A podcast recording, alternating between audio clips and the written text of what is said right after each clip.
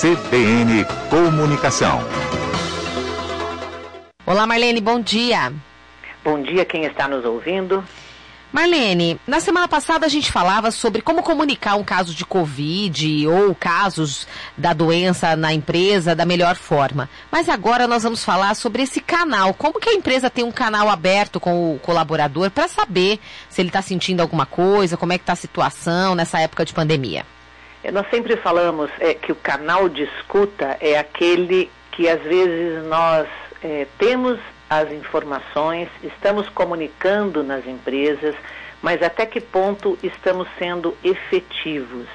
E veja, primeiro, uma empresa que vem é, agindo de forma próxima aos seus funcionários, vem né, orientando o comportamento em relação a essa pandemia. Atua, por exemplo, com os gestores de cada equipe trazendo informações, conversando com as suas equipes, seja em trabalho remoto ou presencial. Existe esse movimento de comunicação das empresas. Em paralelo, por mais que às vezes nós possamos né, estar próximos, por exemplo, é, existem é, o que a gente chama de canais de escuta, que é muito interessante que a empresa disponibilize alguns desses canais. Então, por exemplo, pode ser uma linha telefônica para dúvidas sobre Covid, como se comportar, né? Pode ser, por exemplo, uma linha de WhatsApp onde ele possa é, encaminhar, né, ele ou ela possa encaminhar uma pergunta, uma determinada dúvida que ele tenha. Às vezes, tem empresas que estão fazendo pesquisas rápidas que servem até como termômetro, né?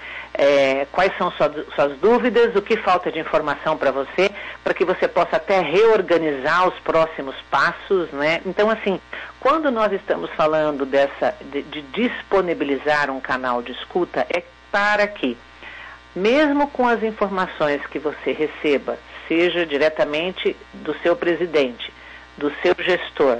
Num veículo formal de comunicação dessa empresa, você tenha uma forma de tirar dúvidas de repente que talvez você não se sinta à vontade para fazer, mas aí você pega aquele telefone e liga e diz assim: peraí, eu não entendi muito bem isso, como que, como que eu devo me comportar? Olha, eu estou com um determinado problema aqui na minha família, o que, que você orienta? Uhum. Eu acho que é essa disponibilidade, né? Você Facilidade, ter, né? É, exatamente, eu acho que isso traz um movimento, inclusive, nós não estamos falando aqui eh, de você desenvolver um veículo que não seja né, um veículo efetivo e que também, por exemplo, né, você toca o telefone e não tem atendimento, né? uhum. né? Não tô, não, não tô, tô, até brincando um pouco, porque às vezes, é, às vezes as empresas disponibilizam, mas a gente não tem consequência naquele processo. E é interessante também, talvez, nós percebermos que se esse canal de escuta não está sendo acessado, pode ser que o grau de comunicação que nós é, estamos desenvolvendo, ele está muito apropriado né, e fortalecido. Acho que a uhum. grande questão hoje